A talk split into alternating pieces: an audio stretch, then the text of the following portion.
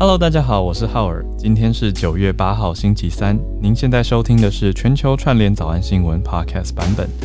每天国际之间都有不同的新议题，就让我们一起来持续关心。那今天一大早，小鹿已经去工作了，所以今天是由我来跟大家聊聊天。所以我们会先从。波兰，也就是刚送完台湾疫苗的波兰开始讲起哦。波兰送完了台湾疫苗，可是他就在所谓的他就是波兰的外交部长外长，在国际之间声明说，还是维持一中原则，而且这个一中不是大家有点开玩笑讲的一中，呃，有一些好，我们等下再讲细节哈。他他讲的一中就是对北京的一中，而且讲的是说台湾就是中国不可分割的一部分。那第二则呢，则是澳洲的财政部长提出了反制北京的算经济方面的一个，嗯，应该说这个叫做开脱吗，或者是变通政策？好，终于想到词了。澳洲财政部长提出了一个概念，叫做 China Plus。好，那这个 China Plus 不是说我们要 China and more 的 China Plus，它这个 China Plus 的意思是我们要中国以外的。经济合作来制衡北京的经济制裁，也就是中澳之间的尴尬。那我们等一下再关心更多的细节。第三则则是巴西的总统，大家知道吗？巴西呃，很多人都说有点狂的总统叫做波索纳洛 （Bolsonaro）。那波索纳洛呢，他签了一个新的法案，这个新的法案跟社群媒体有关。大家不是说他是巴西川普吗？那这位巴西的总统呢，波索纳洛，他签了法案，说社群平台不能任意的删除账号了。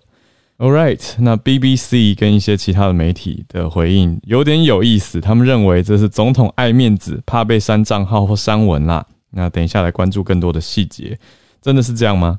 好，那第四则则是看到算是比较是过去一两年整理非洲的情况。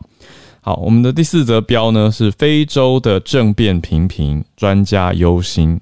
好，有专家就提出说，哎，其实不是只看最近在看到的几内亚的政变，而是过去的一年，包括马利等等的地方，还有查德，有受到了政变的影响。应该说爆发政变的事情，可是国际之间相对的谴责是不是相对少呢？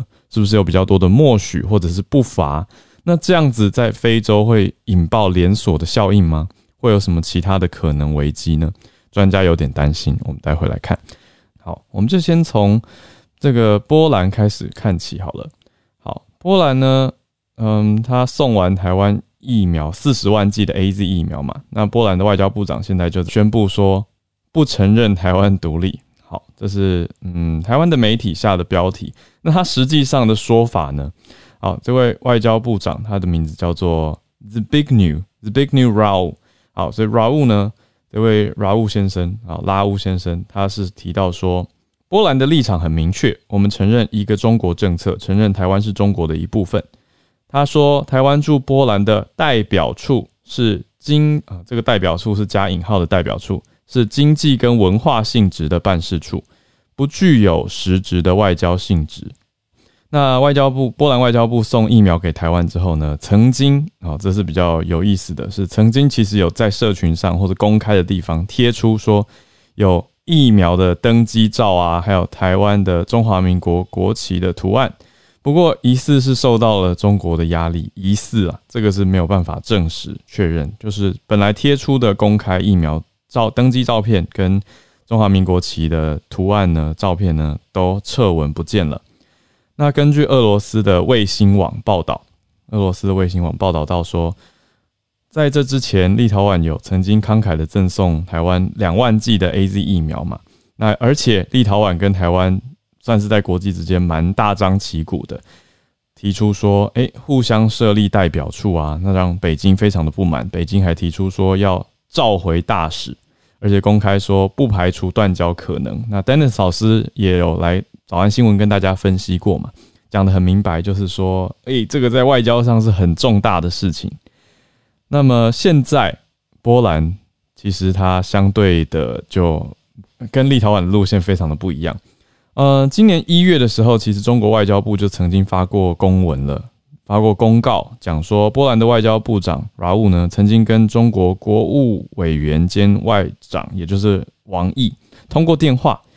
Rau 跟王毅说，波兰会坚定的奉行一个中国的政策，坚持会不干涉内政等等国际关系的基本原则。所以大家就可以看出，哦，波兰跟立陶宛在一样是欧洲的国家，当然一个是立陶宛是波罗的海的国家嘛，那。波兰是偏向东欧，不过他们对于国际还有对北京的处理方式非常的不同。那波兰现在赠送了四十万剂的 A Z 疫苗，赠送之后，其实许多的中华民国或台湾的官员都有很多的感谢啊、贴文啊，公开在社群媒体上面表达。但是波兰很明白，在立场上还是采取了所谓一中，而且尊重北京的做法。就让大家了解到波兰跟立陶宛做法上很大的不同，所以呢，很明明白白的哦，赶快再补了一个声明，说我们是一中的，坚持是一中的政策。好，那我们第二则刚刚讲到说要来关心的是澳洲，澳洲的财政部长提出了反制中国的一个新闻稿。那新闻稿一出来，哇，其实各家媒体就快速的报道，就扩散开来了。因为一直以来，我们其实都有关注到近年中国跟澳洲的明显尴尬嘛。那澳洲的财政部长的名字叫做弗莱登伯格，好，他叫做 Josh Frydenberg 啊。我我不会澳洲腔哦，我不知道怎么念，澳洲腔可能会念成 Frydenberg 啊，就是压的比较扁的感觉。好，他指出说，澳洲会坚定不移捍卫自己的主权跟价值观，面对中国经济胁迫，他提出了这个 China Plus。他是在我看一下时间哦，澳洲雪梨六号的专店，所以是过去两天左右。可是，在呃昨天左右的时间啊，已经发布了演讲，所以各家媒体早就收到演讲稿，已经发报出来了。那标题刊登，比如说《The Australian》澳洲人报就报道说：“No retreat in face of China threat。”好，对中国威胁拒不退让。那另外呢，澳洲的金融评论报道《The Australian Financial Review》也用头条刊登，所以刚刚讲到的《The Australian 澳洲人报》也是用头条登，那都登到说财政部长加码抵抗中国，刚好出现今天的早安英文了。好，学一个片语叫做 “double down”。double down 不是双重往下的意思，double down 的意思是更加重反抗。哦，本来就是可能只是 defend 或者是对抗而已。但现在是 double down 的意思是要再更加码，所以呃中央社翻译成加码抵抗，我觉得蛮生动的。所以嗯，The Australian Financial Review 澳洲金融评论报的标题下的是 Treasurer doubles down on China，提醒大家三单要记得加 s，因为 Treasurer 财政部长是第三人称单数。好，忍不住教英文了。好，这个财政部长 double down on China，要介系词记得用 on 哦，就对抗中国的加码抵抗。所以这个 China Plus 到底在说什么呢？好，Fredenberg 他很明白的讲说，中国越来越有侵略性，所以澳洲要用全新的国家政策来对抗中国的经济胁迫跟抵挡，而且澳洲的企业要提升自己的复原能力。好，我这边手边是中文的编译稿，但我想原文应该就是 resilience，就是我们常常在 Bloomberg 的报告里面讲到的全球防疫韧性排名的这个韧性啊，就是恢复原来的强韧。这样子的韧哦，这个复原能力常常也是 resilience 的意思，所以也要提升澳洲企业本身的弹性跟复原能力。那这个 China Plus 的意思是分散市场，啊，讲明白一点就是分散，而且增加在 cyber security 领域的投资，也就是要避免资讯战或者是被骇客或者是呃中方也许有一些资讯的阻挠或入侵，所以两大重点吧，分散啊三大重点。分散市场，增加在网络安全方面的投资，还有要有自己的供应链。那最后呢，则是要减少对中国贸易的过度依赖。我想这个大家应该很能够理解。但是谈何容易呢？中国市场如此大，那澳洲当然你说是天天然资源很丰富了，中国天然资源也相当丰富。那两边有很多很多的国际往来。Friedenberg 伯格他提到的是说，全球回到了 strategic competition。战略竞争的时代，所以经济啊，还有安全，我想是他这篇谈话稿当中最重要的两个关键字。经济跟安全。那也不难理解刚刚分享的几个亮点政策方向，是网络安全的投资啊，还有经济跟避免对特定市场的过度依赖。那当然也要有自己的供应链，意思就是现在有很多供应链都是连到中国，跟中国连在一起的 supply chain。可是到底要怎么去切开来？中国在演讲稿中其实被明明白白的描述哦，啊，这个演讲稿也不是完全的直接对抗或者是仇视而已。他提到的是说，中国崛起成为经济超强权，已经帮助了八亿人脱贫、脱离贫穷、脱离贫困，这都是很真实的情况。那对全球经济的成长跟繁荣也带来了重大的贡献。好，先赞美一番。不过呢，转折来了，中国近年却变得更加的。独断哦，独断用这个词，开始把自己的经济力量往外运用在对外施加政治压力。我想这个大家应该感受很深吧？啊，经济跟政治的连结，跟经济跟政治一起你说挂钩这样子的情况，实在是太常见了，也蛮难分难舍的。说实话，那再来的批评就多了一些。f r e d e n b e r g 他就说，中国用“一带一路”的投资计划当做一种萝卜。就是大家听过 carrot and stick 的这个词嘛？今天早上英文比重好像比较多。好，carrot 就是挂在马前面引诱马往前走的萝卜，它是一种利益的引诱，所以它是一个 carrot。他说：“你一带一路根本就是一种萝卜，那用经济的手段来威胁其他国家，必须要遵从中国的想法跟顺从中国。”那弗莱登伯格他是认为说，现在跟过去的差异其实很大啦。以前冷战时期啊，就算那个时候。苏联都还是有跟其他的地方是断绝往来嘛，但是不是去进行贸易的。但是今天的中国，它是比较起当时的苏联来说，他的意思是中国影响力大更多了，而且现在某种新冷战时期的情况，嗯，他的言下之意就是这是一个新冷战时期。那中国用这样子的方式，不像是苏联当时是断绝往来，而是中国是。用经济力量去胁迫，或者是去逼迫更多的国家要跟他合作来往，所以呢，大致的情形是这样子。那最后补充一个，财政部长的强调是说，即使中国继续在打击澳洲的经济，但是澳洲呢，还是坚定的捍卫主权价值啦。就是从一开始跟大家提到的。All right，好，那整体来讲，这是。澳洲提出的 China Plus 的意涵，也就是要减低依赖，要有更多更多，不要只有 China Only，而是要 China Plus 加加入其他的来往。但他话有批评，但也有赞美，所以话没有讲的太决绝，当然是有一点重，没有错，因为他用了独断这样子的字词，可是仍然是保有一些的空间。我想外交真的是非常的奥妙，足以让大家继续一直探究下去。好，那我们来到第三则了。巴西的总统，我也补充一个背景哦。巴西这几天呢，其实是有多人上街头，因为巴西的独立日就是最近了。独立纪念日的今天是做台湾时间昨天九月七号的时间。那我们这边我一直记得，我们有一位听友 Peggy，他人其实就在巴西，不知道有没有什么当地的看法，或今天有在听吗？等一下，全球串联读报的时间，希望可以听听你的想法。我先跟大家分享一下我们这边关注到的有意思的题目。哦，Peggy 有在，好，等一下可以上来分享一下，谢谢你。那我们为什么讲到这一则呢？因为这就算是一种社群删文喽。可是呢，巴西的总统波索纳洛他就提出说：“哎，社群不能随意删文啊。”为什么？我们关注到这一则，其实是看到了 BBC 的报道。BBC 就提到说，巴西的总统波索纳洛他签了一个新法案，要禁止。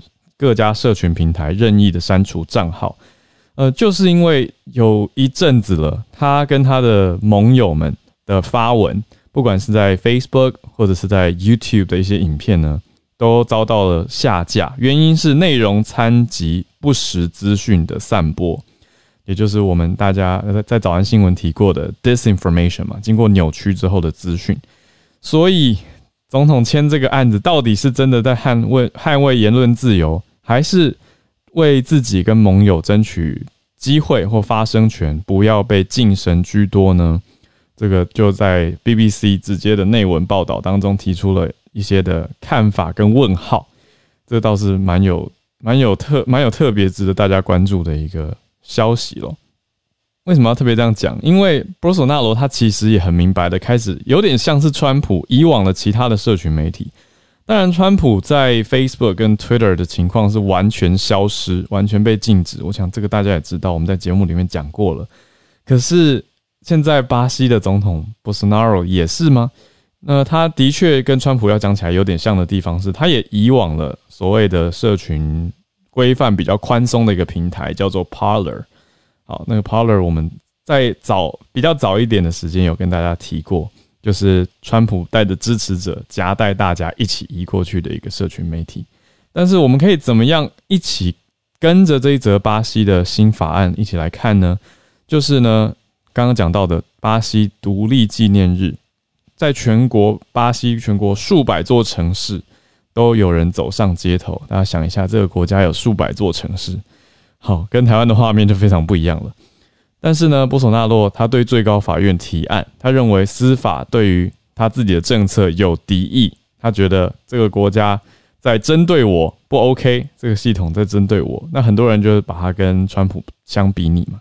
那巴西从葡萄牙独立到现在已经一百九十九周年，哇哦！所以明年满两百年的独立纪念日。就有发生很大规模的机会。我想详细的内容，大概这个背景跟大家讲一下了。就刚好在这个独立纪念日这么敏感的时间点前后呢，巴西总统又签了这个法案通过。那到底是要巩固自己、保卫自己的权利呢？简单说，他就是提高了社群媒体要删掉账号的门槛嘛。等于社群媒体现在就不能随便，也不是说随便啦，而是轻易的删除，可能要透过特定的说明。再加上一些资讯的补充，才有办法，呃，整合通过，把账号删掉，或者是贴文删掉。那大家，我想应该可以理解，我们看到假消息的时候，其实特别是早安新闻的听众，我觉得我们这边大家都蛮有新闻敏锐度的。特别是我们这几个月一起听下来，大家都一起来学习媒体的思辨、判读、辨识跟判读，我们讲试读嘛。所以现在看到假消息，其实应该内心是会有有点微微不爽的，至少我是这样，就会觉得。大家都是现代人，而且都有资讯查找跟辩证的能力。但我们讲的大家是我们的同温层，我觉得大家要认知到这件事情，就会觉得为什么可以睁着双眼说谎呢？或者是睁着双眼传播假讯息？这到底居心何在？为什么不查证以后再确认散播出来呢？对你说，如果是资讯传递的一些用词偏误，我想这个大家应该是可以理解。那你说无心之过，赶快澄清再确认。就好了。可是，如果是刻意的散播，特别是我们看到很多单位，他也许是知也是高级知识分子，那或者说他明明就是拥有该领域专业的人，但却选择只呈现部分的资讯，这种时候都会让人蛮生气的。所以，针对巴西总统这个案子，我真的是等一下听听 Peggy，或者也许我们这边有其他在南美，或者也许在北美很关注巴西的朋友，大家都可以来分享一下你们在当地的观点跟看法。好，今天要盘点的最后一则呢，则是要来到非洲了。非洲的国家连续遭到政变，可以说不是新闻。可是说实话，我坦白跟大家讲，我不是一直在关注非洲的国际动态。我当然都是看比较多，说两岸三地，还有我所谓两岸，包括太平洋的两岸，还有台湾海峡的两岸。哦，好，那那就不止三地了的许多消息。那当然，你说离离我们比较近的亚洲国家，日韩啊等等，还有东南亚、南亚这些看的比较多。那相对非洲，我真的看的没那么多。所以经过今天的整理，还有综合外电报道看下来，专家讲的我也补充一些背景资讯，跟大家一起来学习哦。讲到的是说，继查德跟马利这两个非洲国家之后，那我们这几天有提到西非的几内亚也遭到政变嘛？那专家是说，看到西方强权的默许跟不罚、不处罚的不罚，这样让军政权的背景有了一些有利可以去操作的空间，可能会带来骨牌的效应哦。那国际社会专家是认为，应该要停止鸵鸟的政策，还有无效的谴责啊。这个无效的谴责，我觉得讲到很多人心坎里面。像昨天讲到几内亚，我在一边报道，我就一边想说，OK，有讲到说联合国、法国跟美国都有谴责几内亚政府的政变，可是这到底是不是有效的呢？那我们早安新闻的听友感触更深的，应该是从二月讲到现在的缅甸吧？那讲了这么久，你说 OK，英国还有对缅甸制出一些新的特定官员的限制入境啊，还有经济制裁啊等等。但是到底有没有发生效用，大家都是看的有点无奈吧。那我们就回顾一下非洲国家过去一年，其实有很多的夺权的事件，也就是由军方串起，或者是军方发起要把政府拿下，然后就挟持了旧的当权者。那我们讲到说查德、玛丽跟几内亚嘛，这几个地方。那这些地方刚讲到的情形呢，其实玛丽大概是经过了一年了。那当时其实已经有很多的单位都已经提出了谴责，包括所谓西非经济共同体，还有很多国际社会的声音都在谴责。那现在也是在谴责几内亚的政变啊。可是，一年前他们就在谴责查德，那今年五月他们也谴责玛丽，说法都一样，就是说哦，要恢复宪法的秩序，要释放被关押的人，还要设定选举的时间。可是，在查德的前总统。呃，Debbie 德比呢？他四月跟叛军交战的时候身亡了。那他的儿子就夺取了政权。那查德主要贸易伙伴也是之前的殖民国，就是法国，马上就给予新的领导阶层祝福。有有一个概念就是说，呃，法国这个意思就是说我们支持，好像说这是一个正统政权延续下来。那这样说下来，查德就不叫做政变了，对不对？对，那当然，我觉得我们不能单看一篇报道就直接断定。我觉得其实这是一个开头，可以再去延伸阅读更多，去了解查德的背景还有情况。对，可是这边看到的是专家的想法。那我也跟大家讲，这位专家是谁？这是国际特赦组织的专家，他叫欧夫纳 （Fabian Ofner）。他跟法新社说，他说这样子的案例啊，从经验里面告诉我们要在更加的谨慎，不要太天真。他说，有一些人认为几内亚总统，我们昨天讲到的康德或者顾德，他的政权完好，呃，完蛋是好事，但是这也不是西非第一次出现希望。那这样的希望往往会落空，所以专家是提出这样子的提醒。那另外呢，还有一位匿名的高阶官员表示，他说，玛丽跟查德可能会带来骨牌的效应，其他国家的军方也会跃跃欲试，觉得 Why not 或有何不可的想法。所以今天的几则盘点讲到波兰的一中声明，还有澳洲财政部长寄出了 China Plus，还有 China and more，not just China。那还有巴西的总统波索纳洛呢，是禁止保卫了自己社群账号的安全。最后讲到非洲政变平扔，很多专家会有点担心，说，诶，会不会再继续？讲到查德玛丽还有几内亚的情况。那我们现在八点三十分来到全球串联读报一分钟的时间。好，我们请黑泽教练先跟大家分享一下好了。今天我要跟大家分享这个新的文献，就是乳酸是提升我们耐力运动表现。因为一般大家都会觉得乳酸不太好，大家都在讲乳酸堆积，可是这其实是一个很正常的情况，是吗？对对对，因为后来最新的文献有发现，高强度运动产生的乳酸代谢产物。一般就是从肝脏、心肌跟慢缩肌这些，会发现就是它会从血液当中进入肠道啊，然后肠道它有一些特殊的细菌，特殊的细菌，然后它是从马马拉松选手的粪便当中发现的。嗯，那它一般会合成丙酸，那丙酸通常到身体里面就会提升我们的耐力运动表现，嗯，然后并且会降低我们相关细胞激素，然后提升一些基因表现。那那会发现，就是在耐力运动后，会提升该该细菌跟合成丙酸的一些催催化酶的活性。简而言之，就是运动后它可能会借由乳酸改善我们的肠道菌相，跟提升我们的相关代谢产物。这个代谢产物就是丙酸，然后让我们的耐力运动表现提升。所以这个也可能是因为，也可能是许多乳酸菌会提升我们。运动能力的原因，大家一般来说，这个我会跟跟大家分享，是因为大家会觉得那个一般来说要低于无氧阈值才会提升我们的运动表现。然后现在要有一个这样较新的观念，让大家知道以后就比较不会把乳酸视为就是坏的东西。对对对对。但是运动完还是要好好伸展，对不对？这个就是哎，没错没错。对，但是延迟性肌肉酸痛跟伸展是。它是有点两回事两回事情，细讲。OK，谢谢教练。今天这一则文献跟研究让大家知道，OK，乳酸原来是有帮助的，让我们的运动耐力表现可以好一点点。但是运动完还是要好好伸展，这是两件事情。谢谢教练带来这个健康相关的消息。好，再来我们连线到纽约的月光河，月光河早安。讲到美国开学一个礼拜了，美国就是开学了一周以来呢，然后各个校园因为呃。开放的缘故嘛，所以已经造成了至少有三十一周一千所中小学因为疫情的原因而又再度关闭了，然后校园也是不分年龄的，又出现了一波感染潮。这一方面呢，也造成了很多的老师还有校护，就是学校的一些护理师，他们嗯，对对，就是觉得很害怕，所以就离职了。甚至还有老师是上课上到一半，像今天《纽约时报》就报道说，老师上课上到一半就决定请辞了。然后另外。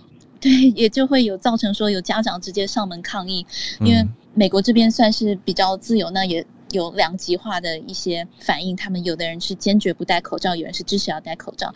然后不管怎么样，就是会有抗议的家长举着牌在学校门口，甚至还有直接闯到校园里面，所以就造成说校园安全被疫情打乱了节奏，算是一个对刚开始比较混乱的一个情况。然后也希望说大家慢慢习惯以后，可以一切恢复正轨。我是。本人是从大概疫情开始到期间的时候，就一直是戴着口罩，然后戴着防护罩在教室上课的，对，所以能够理解这些反应。防护罩是说那个 face shield 吗？就是嗯，整个整脸还不就是不止护目镜，嗯，透明的一个防护罩，因为嗯，对，罩起来这样比较安全。然后一开始的时候手上会在。戴一些手套，但是后来 可能久了就不太怕了，就慢慢的有一些设备就减少了，这样。而且因为两针疫苗都打了嘛，嗯，可能比较大胆了。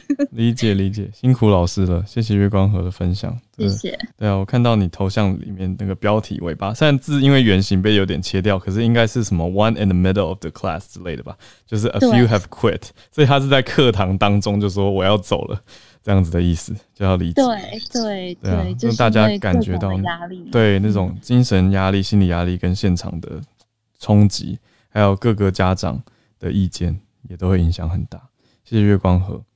再来是 Harrison，我们连线到洛杉矶。Harrison 讲到德州的消息，今天来给大家报告一下德州的最新的一部立法，就是继上上周我们关注了德州打压堕胎权之后，今天他们又通过了一项立法，就是。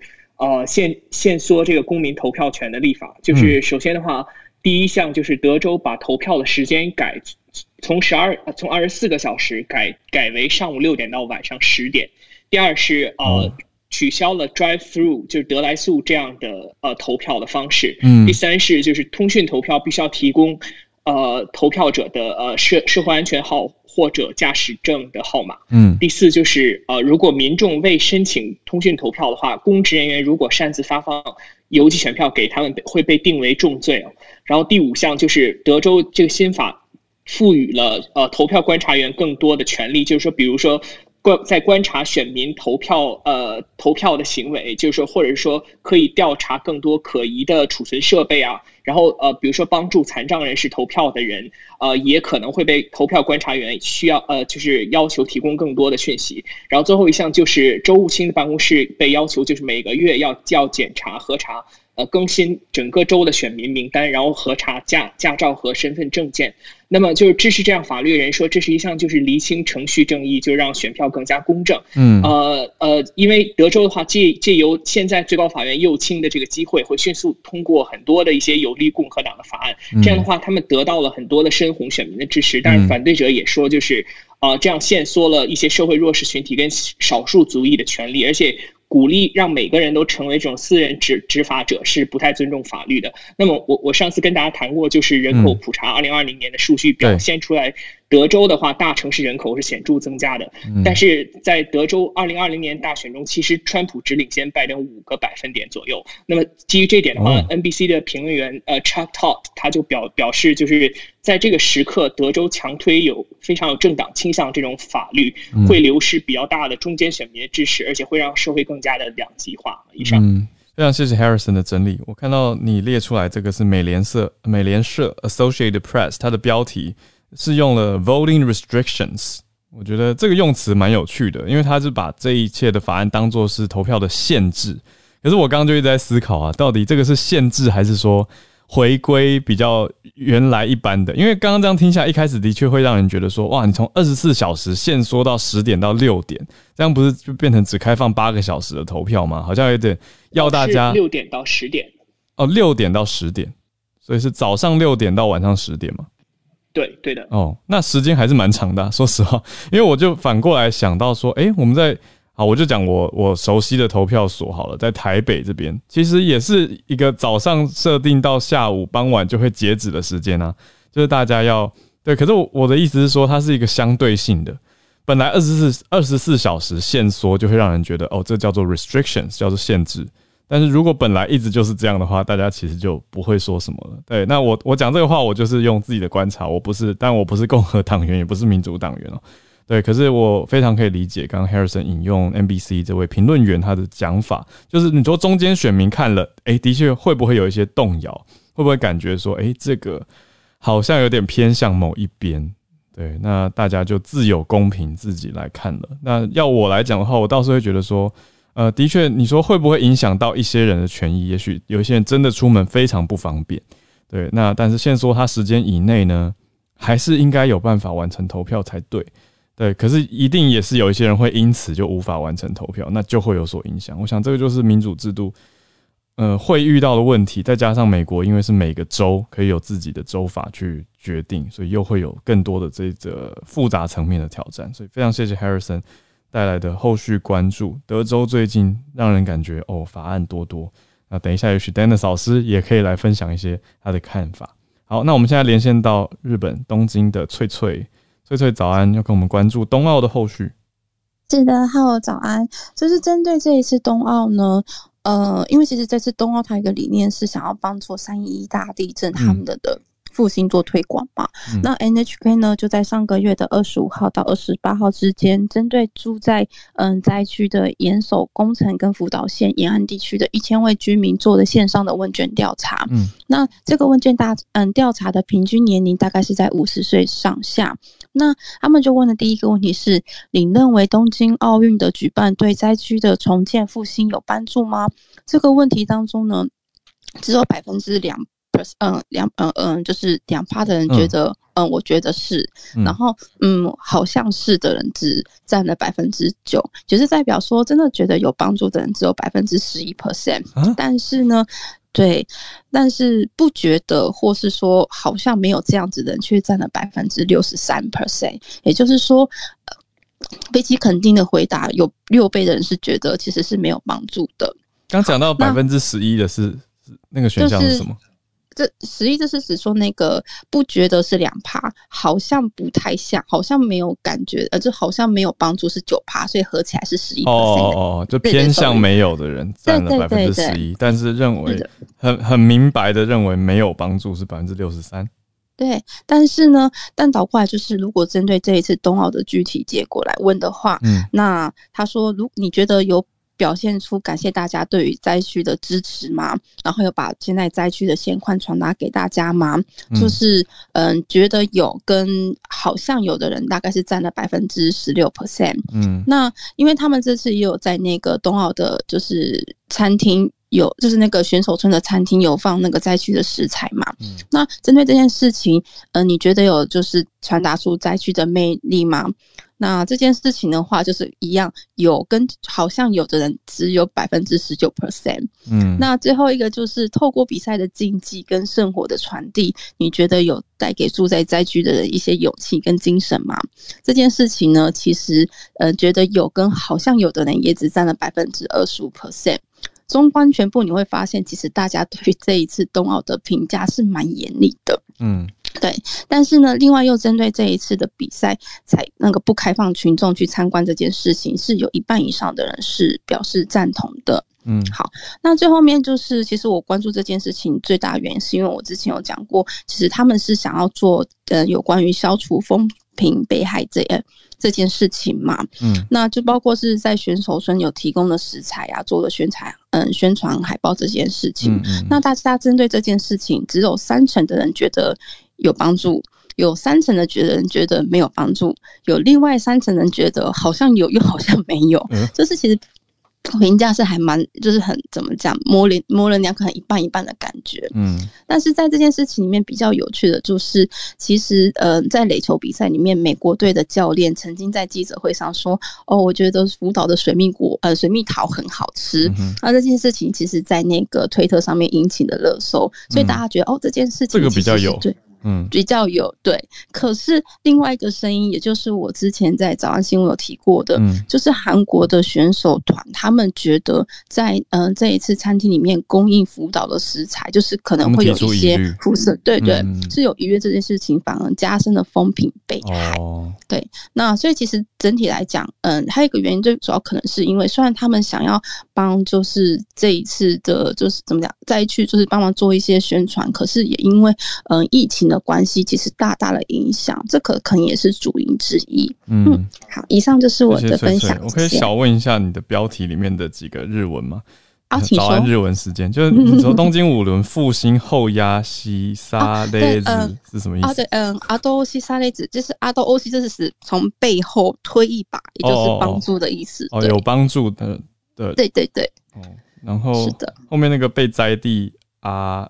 题哦，题材对，就是那个，就是灾区的意思。哦哦哦，对对。那后面那个片假名是什么？Angate 就是问卷调查。Angate 是问卷调查。是的，就是指问卷调查的意思。哦，想不到它是什么英文，好，可能是其他语言。好，非常谢谢翠翠。好，早早安早安日文的时间。哦，我麦克风好像又调掉了，声音变小。好，好，谢谢翠翠。好，叶老师。今天要跟大家讲的是，就是缅因州哈，缅因州通过了一个法律，要在二零三零年的时候呢，全面禁掉所谓的这个呃 PFAS 啊。那 PFAS 其实台湾人大概最熟的就是所谓的铁氟龙，就是那个不粘锅表面的那个物质。这个就是说，因为事实上有一部分的这个所谓的，因为 PFAS 是所谓的，它是。烷哈烷基，然后呢连接着很多的这个氟哈，嗯，这个间接呢让它非常的不容易被分解，嗯，所以 PFAS 有个绰号叫做 Forever Chemical，永远的化学物质，因为很难分解的意思。对对对，非常难以分解。那现在比较担心的是，我想用过不粘锅的人应该也有注意过，就是说。那个虽然我们都被教育说，在洗不粘锅的时候不能用刷子，要用海绵，嗯，轻轻的洗。可是事实上久了以后，它其实还是会掉，会慢慢的就是磨损掉啊。然后最后那个不粘锅就没有它那个不粘的特性了。嗯，那这个时候就得再买一个新的锅子。那不知道大家有没有想过，说那个掉下来的东西到底掉到哪里去了？那现在就是。呃，过去其实已经有一些研究发现说呢，它会随着就是下水道，然后流到就是流到我们的这个水体里面去。那在海洋啦、河流啦里面都有找到这个 PFAS 的踪迹。嗯，那事实上有一小部分的这个 PFAS 呢，甚至于被发现是具有肾毒性的。嗯，那所以。但是缅因州这个法令呢，它其实是全世界第一个，就是全面禁掉这个 PFAS。嗯，因为欧盟其实过去曾经有法律禁止某些特定的，就是有毒的这个 PFAS。嗯，但是全面禁掉的呢，缅因州这是第一个。嗯，那当然这个消息一出来的话呢，那个就是呃。这个叫什么？这个环环境保护人士其实是非常的开心，因为他们觉得说这个好，这个好。嗯。可是这个学界就很不开心，他们觉得说这个 PFAS 呢，总共有大概九千个这样的化合物。嗯。那目前呢，我们也只了解了大概不到二十个它的性质。嗯。然后那个全面的禁掉，呃，这个有点像是就是一竿子打翻一船人。嗯。而且这个法令虽然说是在二零三零年才要全面禁止，但是从二零二三年的一月一号开始，就不可以把 PFAS 呢 coating 在像比方说那个他们我不晓得这中文要怎么翻，所谓的 stand free carpet 就是不能够把这个就是用来处理这个地毯，让地毯不容易被哦，就是说我们泼了防脏地毯吧，可能会翻成这样。对，大概是对啊，大概是类似防脏。Stain 是污渍吗？对，Stain Free Carpet 这种防脏地毯，因为表表示说本来有一些防脏地毯会用类似化学物的方式去让它不容易粘黏任何的脏污，对不对？但现在从二三年开始就禁止，可是全面是到二零三零年。应该说逐步执行，逐步上路。谢谢叶老师。好，再来来到了巴西的 Peggy，呼应刚才浩尔说的巴西总统金山社群账号这个议题，然后做一个延伸。那浩尔刚才有有是不是稍微帮我做了一个背景知识的一个科普？今天确实今我今天还是礼拜二，所以我们这边巴西时间礼拜二，今天是我们巴西独立纪念日。嗯，那其实总统在前一天下令禁止，就是金山社群账号，其实对。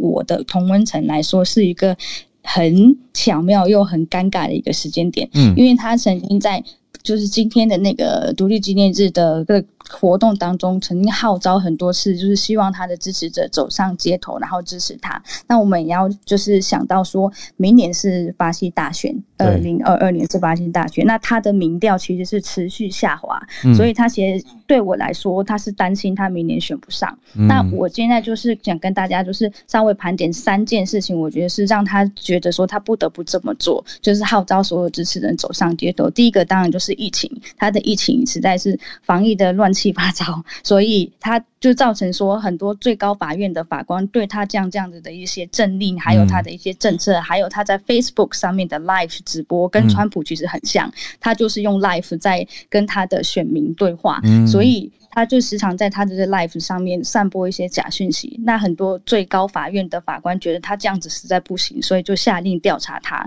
那他就会觉得说，为什么我是一个总统最高的一个就是国家首脑，还要这么多人来调查我，我就没有办法能够，我没有办法能够治理一个国家。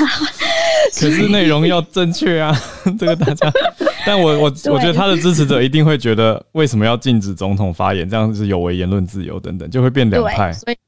没错，所以其实跟川普当时的情况真的很有异曲同工之妙，他们的选民就会开始一直跳针同样的话。所以第一件是疫情，所以自从到最高最高法院开始就是下令调查总统之后，成立了一个疫情调查委员会，就开始发现了很多有舞弊的事件。譬如说，去年年初的时候，其实 Pfizer 就曾经联系过巴西当局很多次，希望能够卖巴西疫苗，但是他们一直都没有，一直都没有回复。曾经就是三次 email。都没有回复，那有很多假信息。然后事实查核中心也发现，呃，有很多其实都是总统他所就是扭曲事实，或者是假讯息、假讯息。然后还有仇恨内阁，我们这边这么说，仇恨内阁就是他的那那个散播仇恨。嗯，那接下来疫情之后呢？第二件事情可能跟台湾文化不太一样，嗯，就是巴西他巴西总统他凭中就是就是凭空捏造说，巴西这边的投票是电子投票。所以他希望在明年的时候采用纸本投票，因为他觉得如果明年不用纸本投票的话，他如果选不上，那不是他的错，那就是因为电子投票它有问题，所以会有舞弊，会有舞弊本来是电子投票吗？我们现在是电子投票，一直以来都是真的，这是真的。从一九九六年来自我们就是使用电子投票，嗯，所以就跟川普他的选民说。拜登当选，那是因为电子，那是因为纸本投票有，就是就是他们那边有问题。那我们这边 其实那个波索纳洛他说的是一模一样的话。嗯，他说，所以说他从上个月开始就一直号召他的选民要上街头去抗议，希望明年采用纸本投票。那也是被最高法院给驳回了。嗯，所以 所以他就一直觉得说。他是一个上帝派来的一个弥赛亚，所以我我选择对啊，因为他的名字，他中间的名字，他叫波索纳洛弥赛亚哦，不不，他叫 Jair Messias Bolsonaro，所以他的中间弥赛亚，对对对，中间名字弥赛亚，嗯。所以他今天的发言，其中一个让我就是觉得，他为什么要把宗教跟政治混在一起？因为他因为其实巴西是一个宗教信仰度很高的一个一个国家，天主教，所以说他会觉得说，他今天能够当选总统，那是因为上帝给他的福。起可以这么说吗？所以说，所以说他要捍卫，对，就是说他要捍卫，他要捍卫当地人的一个一个一个自由，所以他就很今天他非常的明显，然后又攻击了最高法院，那就是我想跟大家分享的这些事情。所以他为什么要他为什么要禁禁止删除社群账号？其实我觉得背后是一个有很大的原因。那我那就是想跟跟大家分享。谢谢佩谢谢谢谢，感谢你从当地的观点跟整理补充了很多，让大家更加了解哦，原来在巴西一般。民众看是这样的感受跟感觉，我觉得刚刚蛮有代入感的，就是因为在台湾有的时候也会看到某某候选人说谁要他出来，某某神明要他出来选之类的，就会有一种哎，就是内心会打一个问号，想说一定要这样混在一起讲吗？的这样的感觉。好，所以谢谢 Peggy。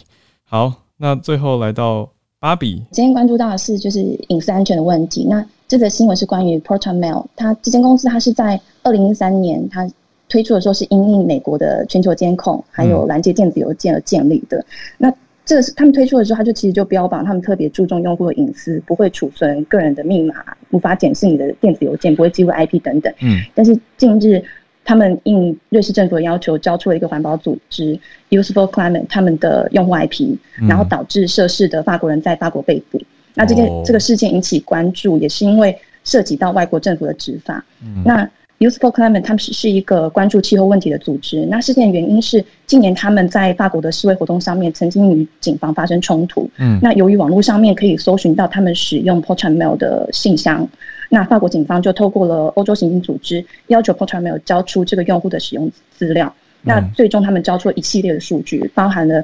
呃，mail 的创建日期、IP 位置，还有使用这个电邮设备的名称跟号码。嗯，那声称不记录用户 IP 的 Porter Mail 交出了用户 IP 哦，所以很多网友就开始质疑他们标榜的高隐私。嗯，那也很担心他们未来是否也会像这次一样，随意应外国政府要求交出用户的数据。嗯，那这则报道里面有许多呃创办人对这这次的事件还有相关质疑的回复，大家可以搜寻了解一下。嗯，以上跟大家分享。谢谢芭比，有芭比有放在头像里面，这看起来是 TechCrunch 的报道，所以大家可以去看一下。没错。呃，Proton Mail 这家我还没那么熟悉的一个，看起来就是呃电子信箱的服务嘛。那我觉得大家比较类似的比拟，可以想象成，如果有一天 Telegram 就是号称很加密的 Telegram，它也因为调查而提供了资讯。我觉得这个关键点有点像是呼应刚刚讲到巴西说不可以任意的删除社群账号。那到底什么叫做任意的提供资讯呢？什么叫做任意的删除账号？这个标准其实又是人要在细分跟界定的。谢谢芭比带来这个，我觉得刚好也呼应到大家对于隐私还有对于社群言论自由的一些想法。好，接下来时间，那我要邀请孔医师跟 Dennis 老师上台。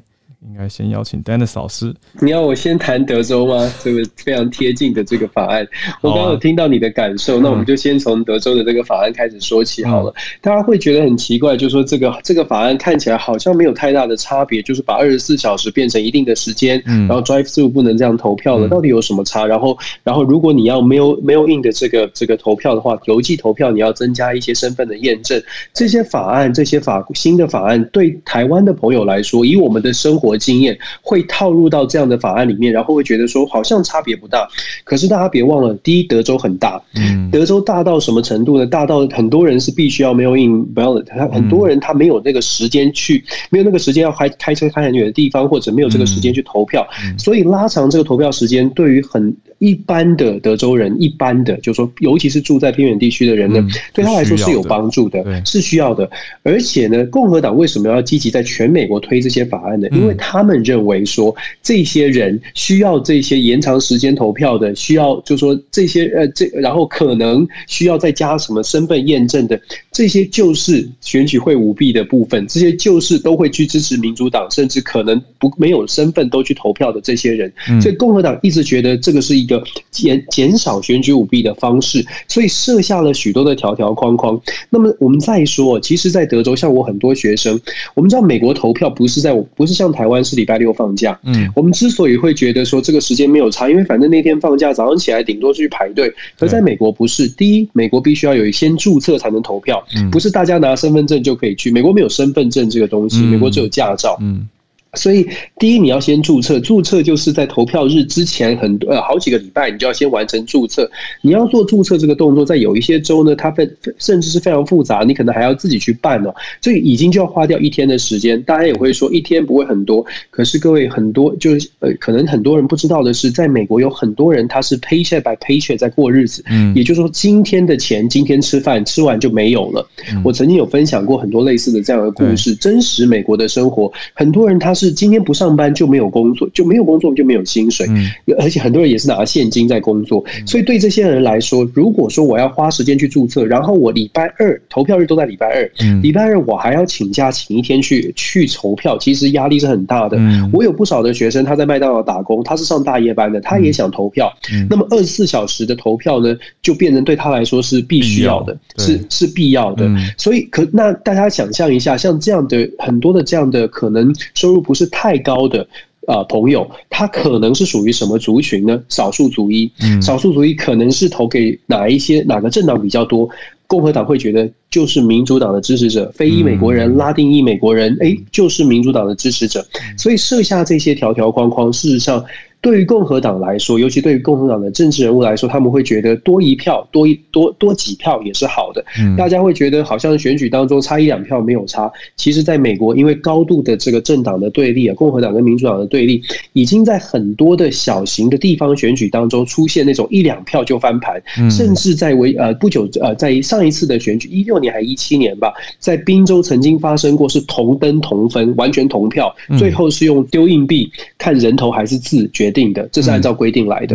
可是我的意思是说，现在这样的这个高度的对立的情况，再加上投票率普遍都不高，通常就是几千票在地方的选举就会出现了。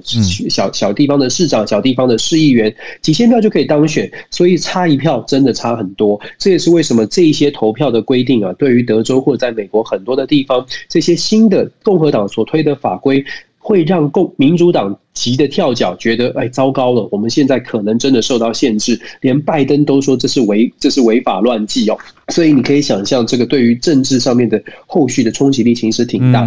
这也是，这刚好也我分享这个故事这样的事情呢，其实也刚好反映出来。我们看新闻，呃，这些新闻，如果我们不是生活在当地的话，透过全球串联，哎，有些有些时候可以可以了解，哎，为什么这个法规居然是居然是有这样的影响？因为用我们可能我们的生活经验无法去想象套入到那个场景。那我刚刚跟跟大家分享之后，也许浩文就理解了，懂了为什么二十四小时会 drive 速。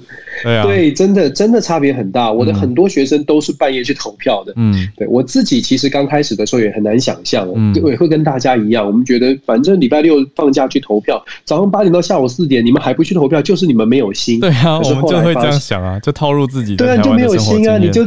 你就自己不想投而已啊，找那么多借口。可是反过来，当我见识到很多的学生，他今天没去麦当劳打工，他今天就没有收入，类似这样生活形态差异很大。对形形态的差异真的差异蛮大的，所以换一个生活套进别人的生活中，也许就可以理解为什么法规差这么大。我很快的说一下波兰的事情。其实波兰，我们在看到波兰送台湾，然后让大家有点错愕，就是怎么给了台湾疫苗之后，又跳出来波兰外长会去说这种话，就是一一中原则。其实如果我们比较关注中东欧的局势，包括波兰跟匈牙利，他们的立场一向都是站在很靠，就跟中国是比较靠近的。嗯，种种的原因，主要还是因为政治、经济、经贸的交流对他们来说是很重要的。嗯，其实欧盟国家当中，不是每不是二十七个国家，通通都站站在我们认知的所谓的西方民主国家这一块。中东欧的国家有一些国家呢，它的经济发展并不是这么理想。他们以前曾经是期待欧盟或者是期待美国给更多的援助，可是大家也可以也可以想象，这几年欧盟的国家，包括德国、法国自己愿意伸出援手的资源就已经有限，那更不用说美国了。美国的资源有限的情况之下，这些发展中本来期待大国老大哥们提出帮助的，得不到援助，他们就会转向转向向中国提出帮助。当然，中国这个时候也。伸出援手，嗯，他们转向的结果就变成，他们跟中国的关系其实真的很好。在这些国家里面，尤其我们说跟我们这次的这个捐疫苗的波兰呢，其实波兰波兰跟匈牙利这几年都有一个很明显的民主退步、民主退潮的一个现象。嗯，波兰在上上礼拜国会才通过一个媒体法，这个媒体法呢要把外资通通都赶出波兰，波兰的媒体圈。这个不，这个法案连美国的布林肯都跳出来说，新闻的言论自由是非常重要的，你不能够，你不呃，你要非常的注意哦，去提醒波兰，你们的民主可能出了问题。嗯。这是为什么？我们说我们在看到很多这些欧洲国家跟台湾的友好，这是毫无疑问的。他们想要跟我们做朋友，可是他们也有他们现实的考虑。今年呢，今年光是上半年，波兰跟中国之间的贸易额就超过了十亿美金。这个对波兰来说。当然是很严重，当然是很大的影响。不然的话，今年三月不会，波兰的总统杜达不会跑去跟这个习近平去做见面，而且还说双方要强化交流。嗯，种种的因素凑在一起，我常常会说，我们在看这些事件，我们很期待世界各国都看见台湾。事实上，我们已经做到，大家别误会，我们其实已经真的被世界看见了。嗯，我们也期待跟世界各国做更好的交流，但是我们也要去了解，就是说现在的国际现实，真的有很多国家。跟中国是有经贸上面的往来，这个往来恐怕不是说我们我们我们想象当中的，他支持台湾，他就会跟中国做切割。他在现实考虑上，他一定有他国家利益的考量。我们应该是说，就像我们说的，我们期待我们自己可以让这些国家更愿意跟我们做更多的交流。当我们自己越强的时候，这些国家有可能被我们吸过来的机会就更大。如果我们真的要做这种互相吸引的话。所以，我们还是要说，其实台湾有很多的优势。那台湾的优势呢，绝对不会是我们自己说啊，这个这个国家跟我们很好，所以我们就我们就全面的相信这个国家已经完全的站在美国这一边，或站在民主国家这一边。相反的，我们应该想的是，怎么样让我们自己可以跟这些国家真的发展更实质的友谊关系、外交关系。这个是我们应该做，而且也可以做的。除了我们希望。就做做出一些宣告之外，其实更务实的是，我们真跟他们的关系能不能够做实质的交流？嗯，就就像之前的立陶宛也是这样，立陶宛现在还是力挺台湾。那我们也说过了，立陶宛之所以会力挺台湾，而且不会改变的原因，是因为它跟中国没有挂钩，它跟中国不到百分之三的这个经贸往来，它是它是绝对可以，绝对有这个筹码，说诶可以跟中国稍微的关系稍微拉得远一点。可是不是每一个国家都跟中国没有高度的经贸互赖哦，互赖。所以这个是我们可以观察的。我还是觉得说，嗯，我们很多事情要做，大家加油。对，谢谢老师。对，真的是如此哦。讲到经贸互赖，这真的是一个大重点。那刚好今天讲到澳洲那题 China Plus，其实就也很明白的在显示出来经贸跟政治之间密不可分的关系。谢谢老师。那再来是林世碧孔医师，医师早安。来，医师今天带我们关注什么样的工位？今天想跟大家讲，嗯。幼儿园的这个案例，昨天我们来更新一下哈。嗯，不是这个案例本身，他昨天只新增了好像四例还五例，然后四个家庭。呃，这不是我要说的重点，是昨天有一句话，阿中在宣布记者会宣布的时候，我我听，我以为我听错了。嗯，我我，所以我我又赶快回头再听一次，再听两次。哎，我发现他真的是这样讲的哦。他说。这个新北幼儿园的病毒基因定序，目前要今天呐，今天下午应该会有完整的结果。嗯，那他说整体方向指向是 Delta，对，很多标题都用他的指向，对，或是其他的病毒株，他没有说死啦哈。OK，他说还没有做完全，还是要做一定的比对才能确定啊。哦，嗯，那同时后面的记者提问，当然也就再再确定一下阿中是什么意思哦。嗯。那总之意思就是，因为我们知道这些变种病毒它都有一些突变的位点嘛，嗯，那就一个一个去验证它有没有这个突变，有没有那个突变，然后，那他做了基本上排除我们最常见的英国变种了，排除阿尔法，嗯，他没有，那白话文我觉得应该就是他没有英国那个 N 五零一 Y 的突变，然后没有做到了，嗯。所以他几乎可以确定不是 alpha 了哦，那这件事其实就大条啦。嗯，那阿中接下来就说，那国内啊，我们现在验出来嘛，吼，嗯，境外一路几乎满满是 delta 嘛，嗯，那境内其实罗毅军罗富其实之前也偶尔都会跟大家讲，境内验到几乎都是 alpha，这是没有错的。对，呃，偶尔有一些很少很少别的，那都是零星啊，嗯，所以因此就朝向现在这可能是 delta。但也不排除是其他变异株，我觉得这个有点大条哎，因为假如这整个幼儿园。那我们知道幼儿园现在好像是先把几例病毒量比较高的先送去定序，嗯，所以明天会先出来。那我想绝对不是全部了，嗯嗯，浩伟你应该知道这个幼儿园已经总共十六例了，对，包括最早的夫妇。那可是万一这一圈全部都是 Delta 哈，我觉得事情蛮大条的。怎么说呢？呃，因为这些人阿忠昨天也有说，已经有部分的人去验了血清抗体，嗯，大概七位左右吧。他说有些。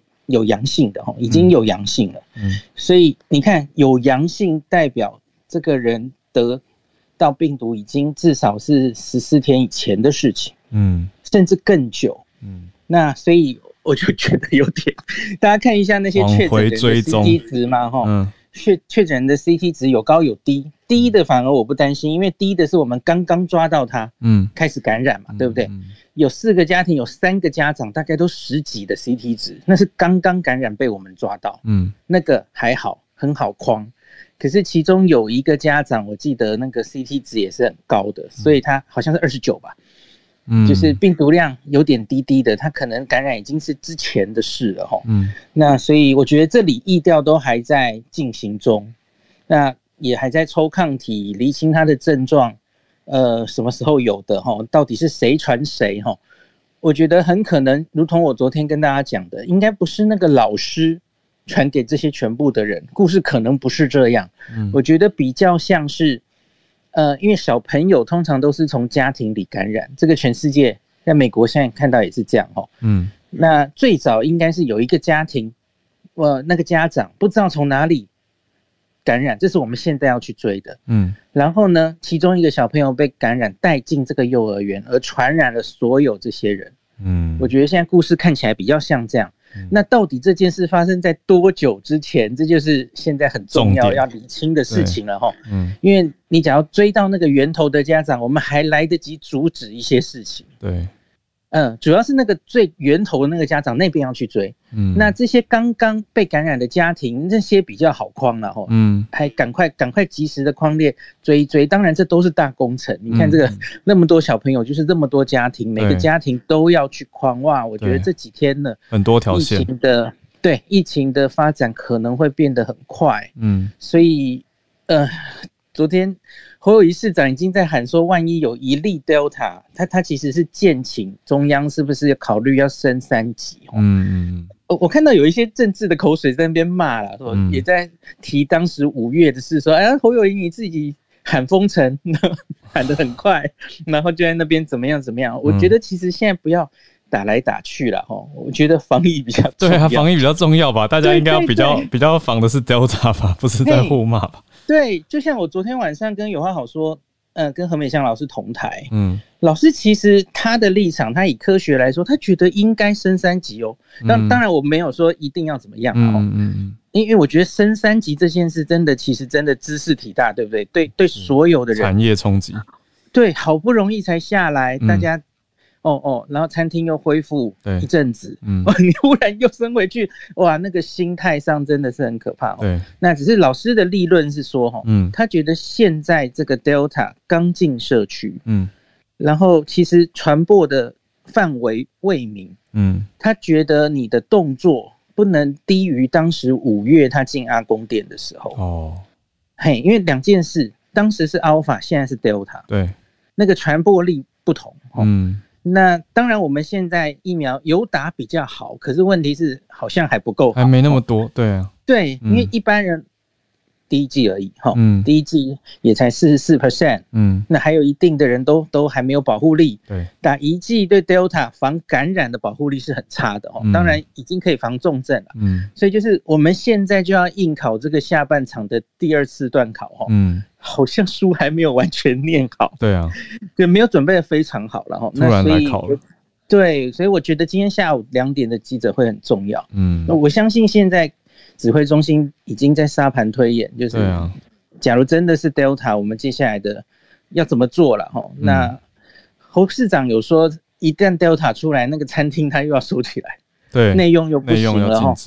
那我觉得双北加上桃园也有机师一案嘛，哦，我我猜这几个地方可能会同步，嗯，那中央不知道会做什么政策其实还有什么振兴券的问题，对不对？想想其实头皮发麻，我觉得大家就关注一下。这几天好关键哦，意思这样听完突然觉得每天分秒必争，特别是今天、明天。也不要太担心。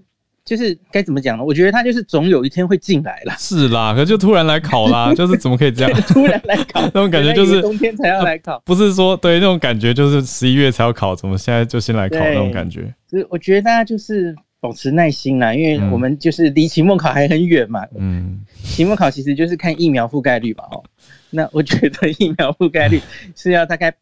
八九成，而且是两季，那才叫期末考。嗯，所以我觉得大家真的是有点耐心哈。对啊。那我昨天晚上录了一集 podcast 的时候，我们回头来好好整理 Delta 病毒。嗯。到目前为止，它其实出现在世界上也没多久哈。嗯。那个五五月 WHO 宣布它是 VOC。对。然后它大概只花了两个月就席卷全世界哦。嗯。那当然，跟五月屏东那个时候他第一次进来的时候，我觉得有一些科学证据累积越来越多了，所以我昨天的脸书还有我等一下中午左右会上传的 podcast 都有单独帮 Delta 病毒讲一些比较重点的事情，提提醒大家注意。嗯，大家有兴趣可以。去听，然后你可以传给身边关心这个疫情的人，可能要开始收心喽。现在不是，好像第二次段考要发考卷喽，这样。对，不能一直出去玩了，要小心一点。对，我我其实早上已经跟我妈，如同五月的时候讲的话了，嗯，因为我妈老人家嘛，哦，哎哎，关在家里，虽然你已经打完 两剂疫苗了，暂时我们看一下风向哈，嗯，就就先待在家里，特别是老人家了，嗯。